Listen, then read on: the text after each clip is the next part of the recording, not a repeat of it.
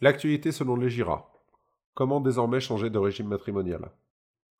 La loi de programmation et de réforme de la justice a assoupli les règles pour changer de régime matrimonial. L'objectif est de simplifier la procédure pour arriver à une déjudiciarisation de l'acte et d'en réduire les délais au strict minimum. Nous ne pouvons pas nous en plaindre, compte tenu de l'utilité que cela peut avoir dans bien des cas. La composante majeure du mariage. Que les époux aient pris le soin ou non de faire un contrat de mariage, tous les couples mariés disposent d'un régime matrimonial, parfois sans en connaître les conséquences. Le régime par défaut en France est le régime de la communauté réduite aux acquets. Vous le trouvez aussi sous l'appellation de communauté légale. Seul un contrat de mariage rédigé par un notaire ou un avocat permet de choisir un autre régime, que ce soit la séparation de biens ou la participation aux acquets, et ou alors de prévoir des aménagements en matière d'avantages matrimoniaux. Mais une fois le régime matrimonial choisi, il ne se modifie pas facilement. Vous devrez passer par la case notaire.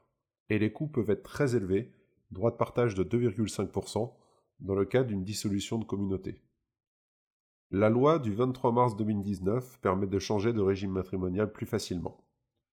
Cette loi entrée en vigueur le 25 mars 2019 marque deux avancées majeures pour le changement du régime matrimonial. Tout d'abord, elle supprime le délai de deux ans prévu jusque-là pour pouvoir changer de régime matrimonial. Ce délai démarrait au jour du mariage.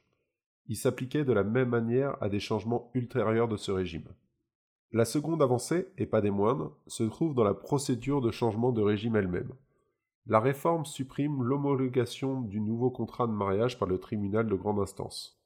Cela permet de gagner un temps précieux dans l'homologation et d'en faire baisser fortement les coûts. Il n'est désormais plus nécessaire de faire appel à un avocat. L'acte notarié se suffit à lui-même. Cette loi est notamment extrêmement utile dans le cas de création d'entreprises sur le tard. Le passage en séparation de biens aux participations aux acquets est fortement conseillé. Tout ceci dans le but de protéger le patrimoine de son conjoint en cas de difficulté que pourrait avoir la société.